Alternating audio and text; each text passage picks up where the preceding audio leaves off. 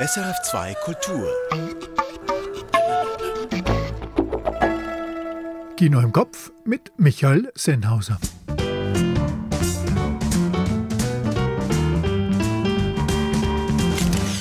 Brigitte Hering hat Lars Kraumes Der vermessene Mensch gesehen und ist gar nicht überzeugt. Ich war mit Nikolaus Geierhalter auf den Müllkippen dieser Welt mit Matter Out of Place. Und ich habe Laura Kehr getroffen, die den hinreißenden Dokumentarfilm Becoming Julia gemacht hat, mit Giulia Tonelli, der Spitzentänzerin des Zürcher Opernhausballetts. Dazu haben wir wie immer ein Tonspurrätsel und die Kurztipps. Hua! Hier also sind sie, die fünf Filme, von denen wir meinen, dass Sie sie möglichst bald im Kino sehen gehen sollten.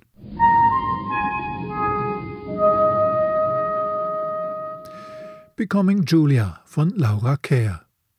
Giulia Tonelli, die prima Ballerina des Zürcher Opernhausballetts, steigt wieder ein nach dem Mutterschaftsurlaub.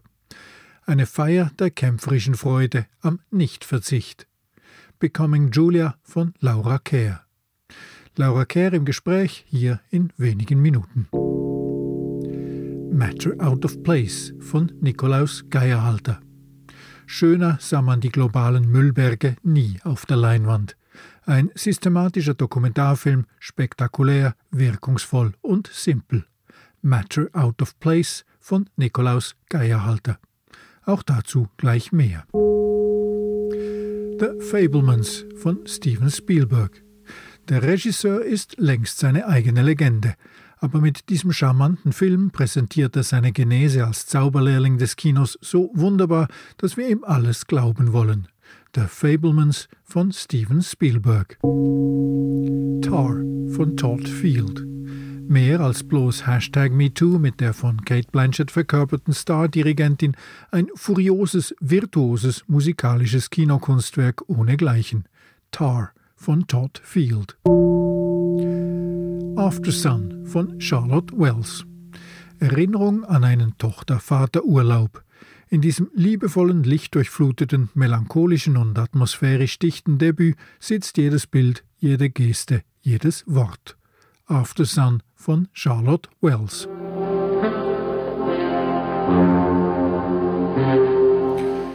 Ja, und die Tonspur, die ich heute für Sie auslege, die hat wieder einmal mindestens einen Bezug zu einem der neuen Filme im aktuellen Angebot. Alright, folks, Showtime. Aus welchem Film stammt die folgende Szene? What's she doing here? He made me your alternate. Because just in case. Thomas? Thomas? Thomas! Yes! Can't be her. Can't be her. Okay, why don't you just go? I'll catch up later. What's going on? Lily. You made her my alternate. Well, there's always an alternate. Lily's the best choice. No, but she wants my role. Every dancer in the world wants your role. No, this is different. She's after me. She's trying to replace me. Nobody's after you. No, please believe me. I know it's been a struggle. Just had a breakthrough this morning. Tomorrow's yours. Just give a great performance and you won't have to worry about Lily or anybody else. Now go home and rest. Es ist eine ziemlich typische Szene aus einem ziemlich typischen Film. Und ich werde ihn später in dieser Rolle auch noch einmal ansprechen. Wenn Sie trotzdem nicht selber auf die Lösung kommen, die Auflösung kommt natürlich wie immer am Ende. Der Deutsche Lars Kraume betreibt gerne filmische Aufarbeitung problematischer deutscher Geschichte. Der Staat gegen Fritz Bauer erzählte von den Prozessen gegen die Nazis. Das schweigende Klassenzimmer dreht sich um die staatlichen Repressionen in der DDR. Nun kommt sein neuer Film Der vermessene Mensch ins Kino. Und darin verarbeitet er den deutschen Kolonialismus und den Genozid an den Herero und Nama im heutigen Namibia. Ein Thema, über das in Deutschland erst seit der Eröffnung des Berliner Humboldt-Forums wieder vermehrt gesprochen wird. Und das im deutschen Kino noch gar nicht vorkam. Brigitte Hering. Der Titel ist ziemlich gut gewählt. Der vermessene Mensch. Das ist sowohl die Herero-Frau aus Namibia, ex-Deutsch-Südwestafrika, deren Schädel vermessen wird. Vermessen ist aber ebenso der weiße deutsche Ethnologe, der die Frau im Namen der akademischen Wissenschaft untersucht. Das hätte ein guter Film werden können darüber, was dieses Stück noch wenig aufgearbeiteter deutscher Kolonialgeschichte mit allen gemacht hat. Mit den Menschen der Völker Herero und Nama, von denen rund 70.000 in einem Genozid umgebracht wurden. Und mit den Deutschen, den Soldaten, aber auch denen, die nicht mordeten, sondern den Austausch suchten. Zumindest zu Beginn des Films findet dieser Austausch in Ansätzen statt. Alexander Hoffmann, ein junger Ethnologe, lernt bei der Völkerschau in Berlin die Herero-Frau Kesia Kambasembi kennen, die als Dolmetscherin mitreist. Und statt der erwarteten fremden, edlen Wilden trifft er gebildete, selbstbewusste Menschen, die sich nicht studieren lassen wollen. Friedrich sagt, so geht das nicht. Er will normal reden. Ein Gespräch, kein Studium. Wir spielen und reden, ganz normal. Ah ja. Nach diesen Gesprächen beginnt Hoffmann an der darwinistischen Rassentheorie zu zweifeln und hält seinen Bewerbungsvortrag als Dozent darüber. Frau Kambasembi zeigt erstaunliche geistige Fähigkeiten. Sie ist ein Hinweis darauf, dass die trennenden Eigenschaften der sogenannten Rassen nur durch soziale, klimatische und andere Faktoren entstanden sind. Die Stelle bekommt er natürlich nicht. Immer noch interessiert an seiner Theorie und um für seinen Professor Artefakte zu sammeln, reist er im Gefolge von Soldaten in die Kolonie. Und vor Ort und im Austausch mit einem zynischen Leutnant, der vom Schweizer Sven Schelker gespielt wird, wird auch Hoffmann langsam korrumpiert. Und die Herero ziehen nach Osten ab. Wir bilden Patrouillen und treiben sie in die wasserlose Kalahari. Wir werden sehr viele schöne Dinge zurücklassen auf ihrer Flucht. Da können sie kistenweise Zeugs für ihr Völkerkundemuseum sammeln. Der Film zeigt, wie viel die Wissenschaft vom Kolonialismus und vom Völkermord profitiert hat. Dabei verlässt er gar nie die deutsche Perspektive. Autor und Regisseur Lars Graume sagte dazu im Vorfeld, er habe aus gar keiner anderen Perspektive filmen können, alles andere wäre nicht authentisch gewesen. Das tönt, nach Sichtung des Films, wie eine vorweggenommene Rechtfertigung. Denn genau darin liegt das größte Problem von Der vermessene Mensch. Er betreibt selber so etwas wie filmischen Kolonialismus. Es wurde vor Ort in der ehemaligen Kolonie, dem heutigen Namibia, gedreht, aber die Bevölkerung dort, die Herero und Nama, bekommen, mit der einzigen Ausnahme von Kesia, die aber auch sehr bald aus dem Film verschwindet, keine Stimme und auch nicht wirklich ein Gesicht. Die Bilder, die zum Schluss bleiben, sind weiße Menschen bzw. weiße Männer in trockener Landschaft und weiße Totenschädel. Und obwohl oder gerade weil sich der Film redlich bemüht, alles über diese Kolonialgeschichte und den Völkermord irgendwie an und auszusprechen und in Ansätzen zu zeigen, bleibt er in seinem Verharren, die Perspektive des deutschen Ethnologen nur ja nicht zu verlassen, historisch didaktisch und problematisch harmlos. Brigitte Hering, der vermessene Mensch, jetzt im Kino. Matter out of place steht für Material, das sich am falschen Ort befindet und ist damit auch einfach ein beschreibender Ausdruck für Müll. Und um diesen Müll geht es im jüngsten Dokumentarfilm des Österreichers Nikolaus Geierhalter. Mit Filmen wie Unser täglich Brot dokumentiert Geierhalter seit Jahren die industrialisierte Umwelt- und Selbstzerstörung der Menschheit. So großartig wie in Matter Out of Place wurde der Müll aber noch nie ins Bild gesetzt. Der unberührte Bergsee zwischen den verschneiten Felsflanken liegt grau glitzernd in Reinheit auf der Leinwand. Erst die nächste Einstellung zeigt die Abfälle, die dort zum Vorschein kommen, wo das Wasser in die Landschaft übergeht. MOOP Matter out of place, Material, das nicht an diesen Ort gehört, so lautet eine offizielle Bezeichnung, die sich in diesem Film vor allem auf Müll bezieht. Der erklärende Titel am Anfang des Films ist der einzige. Für die restlichen fast 100 Minuten sprechen die Bilder für sich selbst und nur zweimal die Menschen im Bild. Etwa die zwei Männer auf der Wiese vor dem schweizerischen Solothurn. Sie begutachten, was der Bagger aus einem kleinen Sondiergraben fischt. Nach einer dünnen Schicht Humus kommen schon die ersten Autoreifen, dann Konservendosen, Flaschen, Zeitungen, die noch lesbar sind. Also Zeitungen kann man noch lesen, he? Ja. ja. Dass es sich bei der Wiese um eine ehemalige Deponie handelt, wissen die beiden schon. Sie sind daran, die Sanierung zu planen. Aber zuerst wird der Graben nun gleich wieder zugeschüttet und die Erde darüber flach gedrückt. So haben sie es damals auch gemacht. Aus den Augen, aus dem Sinn. Ja, so haben sie es damals auch gemacht. Ja, ja genau. Hütte rein, Boden drüber, oh. ist wieder gut. Aus den Augen, aus dem Sinn. Und das ist dann auch schon der letzte Dialog bis zu den Schlussszenen dieses Dokumentarfilms. Nikolaus Geierhalter hat sich in den letzten Jahren spezialisiert auf diese Filme, die das moderne, globalisierte Leben mit seinen Auswirkungen auf die Menschen und die Umwelt beleuchten. Was bei diesen 100 Minuten rund um Siedlungsabfall allerdings auffällt, ist der Kontrast zwischen moderner westlicher Abfallbewirtschaftung und den ungleich brutaleren Landfill-Entsorgungsmethoden in Ländern des Pazifiks, in Asien, im Süden. Etwa der Weg des städtischen Abfalls in Nepal, der vom Handkarren des lokalen Einsammlers über den Transport in unzähligen offenen Lastwagen ins umliegende Berggebiet führt, wo alles in einer riesigen Müllkippe zusammenkommt und gleich, zumindest teilweise, von vermummten Müllgräbern wieder zur Teilverwertung durchsucht wird. Oder die Hotelangestellten auf den Malediven, welche frühmorgens den paradiesischen Strand säubern worauf die Säcke mit dem eingesammelten Strandgut auf einem offenen Müllschiff zu einer anderen Insel transportiert werden, wo sie wiederum auf einer offenen Deponie landen. Wahrscheinlich beginnt Geierhalter den Film auch darum auf der Wiese in Solothurn, zur Erinnerung daran, dass es auch bei uns noch nicht so lange her ist, das Verscharren von Siedlungsabfällen. Die hochmoderne Mülltrennungsanlage in Österreich, der ausgeklügelte aufwendige Abtransport der Abfälle von der Bettmer Alp mit dem unter der Seilbahnkabine zu Tal schwebenden Müllunimog in die Verbrennungsanlage, sie alle wirken so notwendig wie absurd im Kontrast. Der Dokumentarfilm Matter Out of Place zeigt uns, was wir wissen, in Dimensionen, die wir uns lieber nicht vorgestellt hätten. Das ist spektakulär, wirkungsvoll und simpel. Matter Out of Place von Nikolaus Geierhalter, jetzt im Kino.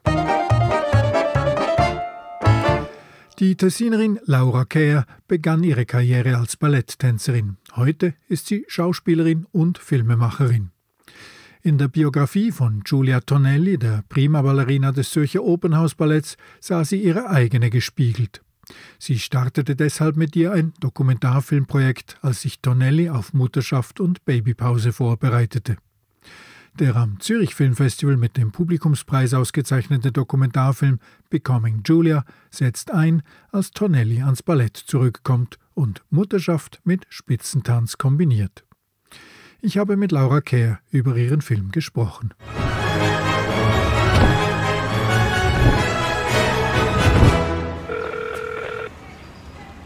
Willkommen bei der Kinderkrippe Bambini. Wir sind momentan alle mit ihren Kindern beschäftigt. Bitte probieren Sie es doch später nochmal. Vom ganz großen Tanztriumph am Opernhaus Zürich direkt in den Alltag einer werktätigen Mutter.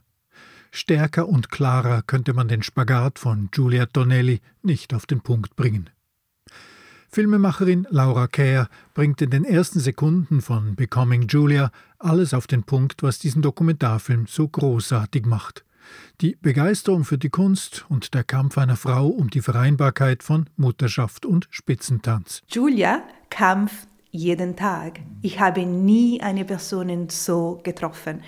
Ich erinnere mich einmal, sie hat so ein Problem und es war nicht so, wie sie gedacht, vielleicht äh, es muss sein. Und ich habe gedacht, well, Julia, vielleicht dieses Mal pff, warte einfach. Und sie hat mir gesagt, Laura, die Moment, dass ich kämpfe nicht mehr, ich könnte diesen Job stoppen. Giulia Tonelli hat ihren Sohn zur Welt gebracht, mit ihrem Mann zusammen den Alltag organisiert. Sie hat ihre Position als Spitzentänzerin des Balletts am Opernhaus in Zürich wieder eingenommen nach dem Mutterschaftsurlaub. Und das hat funktioniert, auch wenn die Institution über das gesetzlich Vorgesehene hinaus wenig Spielraum offen lässt. Die denken nie daran, meine Probe allenfalls etwas früher anzusetzen, erklärt Tonelli im Freundeskreis.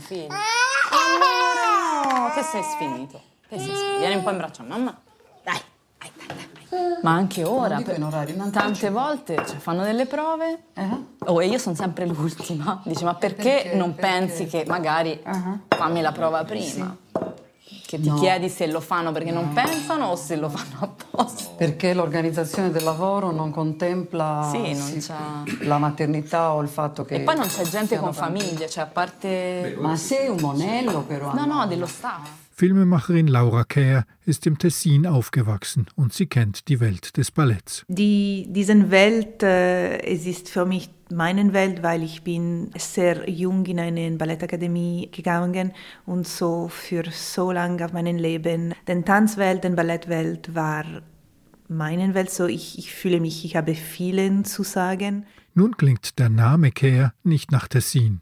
Wo kommt der her? Aus Bern, also Ruderswil. Ja. Ja, wegen mein äh, Urgroßvater ist dort geboren und dann er war Gärtner und er hat äh, für Tessin entschieden und darum die Familie hat diesen Namen äh, äh, immer noch. Dieser Urgroßvater war allerdings nicht einfach Gärtner. Er war Dramatiker, Dichter, Denker und Teil der legendären Künstlerkommune auf dem Monte Verita über Ascona.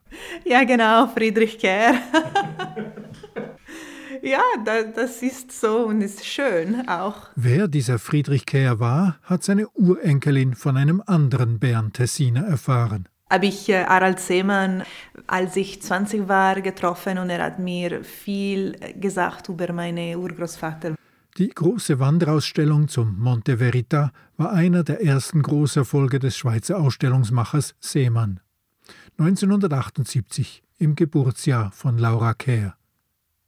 Und 20 Jahre später wurde die Begegnung mit ihm zu einem der vielen Impulse im Leben von Laura Kehr.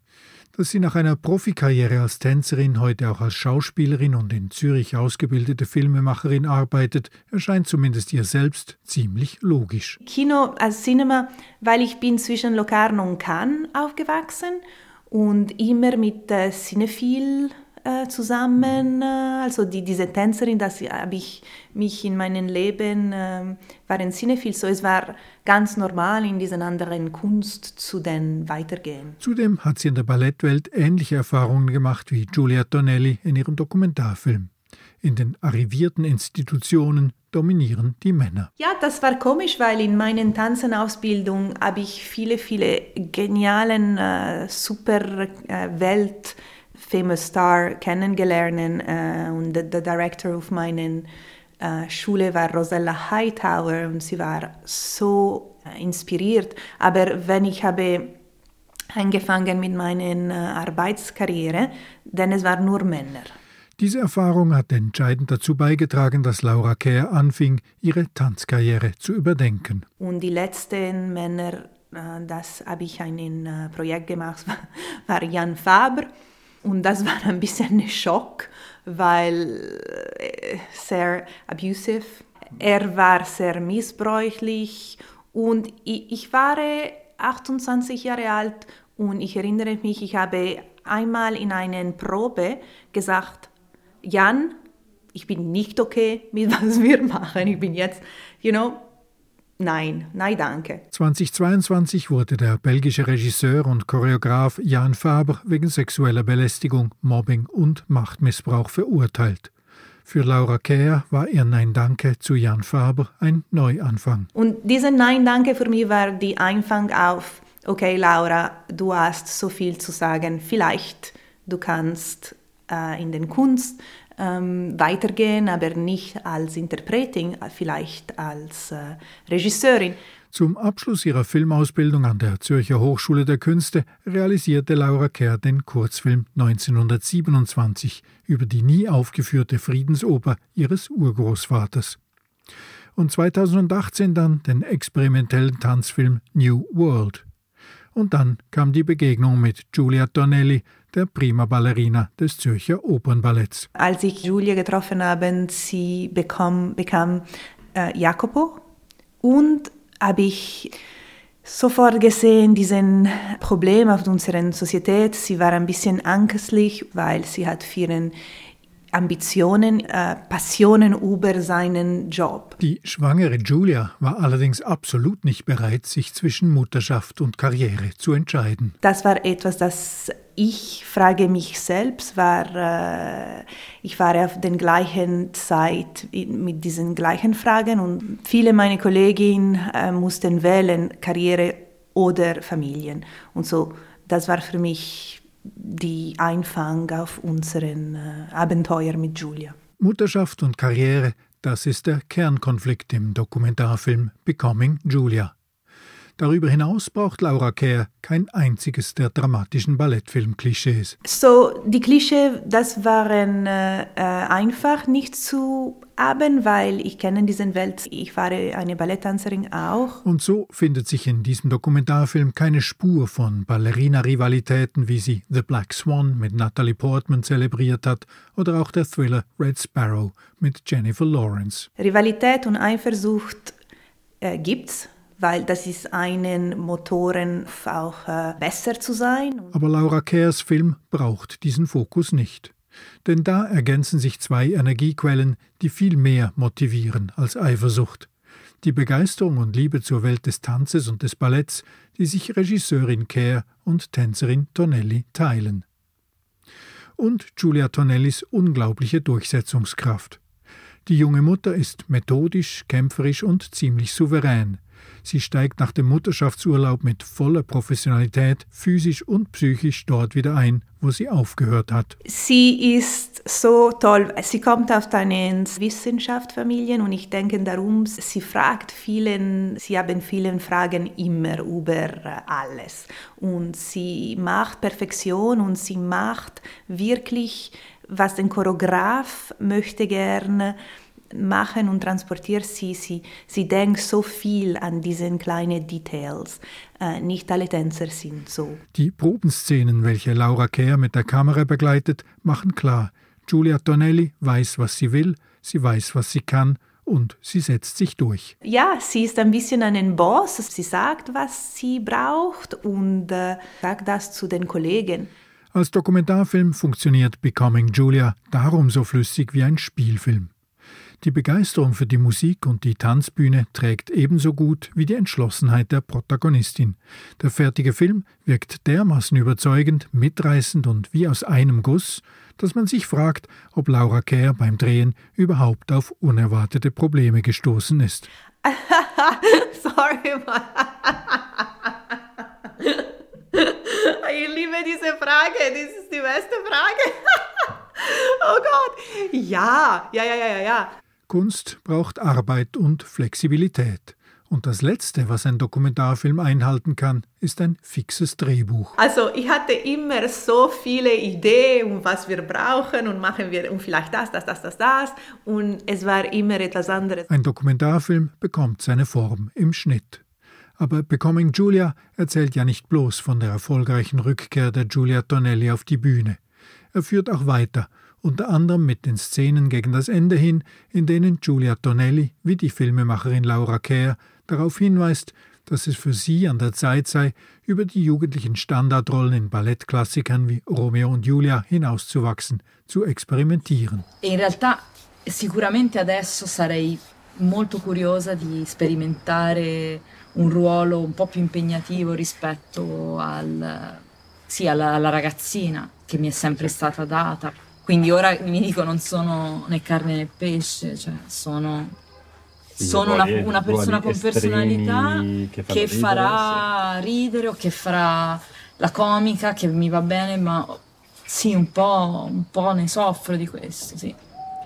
Und das tut sie denn auch mit der Choreografin Kathy Marston, die jetzt eben in den Tagen, in denen dieser Film ins Kino kommt, ihre Arbeit als Direktorin und Chefchoreografin des Opernballetts Zürich aufnimmt.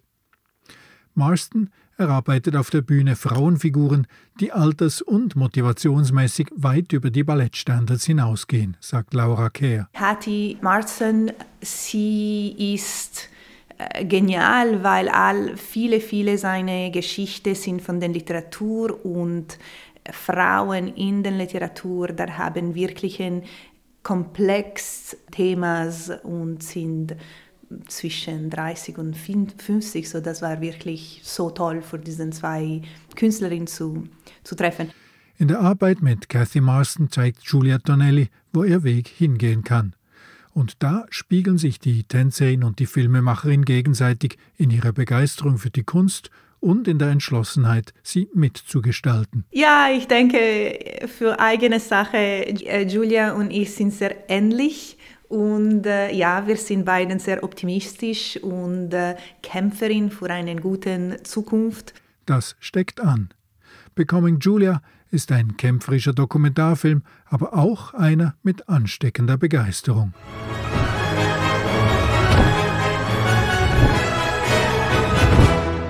Für Becoming Julia hat Laura Kerr im Oktober den Publikumspreis des Zürich Filmfestivals gewonnen.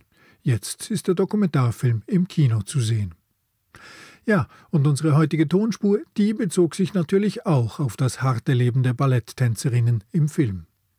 Der Ausschnitt stammt aus dem im letzten Beitrag erwähnten Drama Black Swan von Darren Aronofsky aus dem Jahr 2010. Natalie Portman spielt die zunehmend paranoide Ballerina, die überzeugt ist, dass die von Mila Kunis gespielte Konkurrentin Lily nicht nur ihre Hauptrolle in Schwanensee will, sondern ihr ganzes Leben. Und als Ballettchef Thomas ausgerechnet diese Lily als Alternate, als Notfallersatz vorgesehen hat, fleht Nina ihn an, das rückgängig zu machen.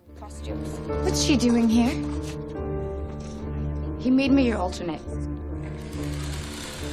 Because just in case. Thomas? Thomas? Thomas! Yes! It can't be her. It can't be her. Okay, why don't you just go? I'll catch up later. What's going on? Lily. You made her my alternate. Well, there's always an alternate. Lily's the best choice. No, but she wants my role. Every dancer in the world wants your role. No, this is different. She's after me. She's trying to replace me. Nobody's after you. No, please believe me. I know it's been a struggle. But you just had a breakthrough this morning. Tomorrow's yours. Just give a great performance and you won't have to worry about Lily or anybody else. Now go home and rest. Tanz einfach gut und schlaf mal wieder richtig aus, meint Ballettchef Thomas Leroy grinsend zu Nina. Der manipulative Thomas wurde vom Franzosen Vincent Cassel gespielt und die Rolle der Tänzerin Nina brachte Natalie Portman den Oscar ein. Das war 2010. Der Film The Black Swan ist übrigens von Darren Aronofsky, jenem Regisseur, der mit dem aktuell zu sehenden The Whale eben auch Brandon Fraser zum Oscar verholfen hat. Hua! Das war Kino im Kopf. Ich bin Michael Sennhauser. Die fünf unverpassbaren Filme der Woche finden Sie übrigens auch jeden Donnerstag schriftlich auf sennhausersfilmblog.ch. Und Kino im Kopf gibt es wieder in einer Woche. Bis dahin viel Vergnügen in Ihrem Kino.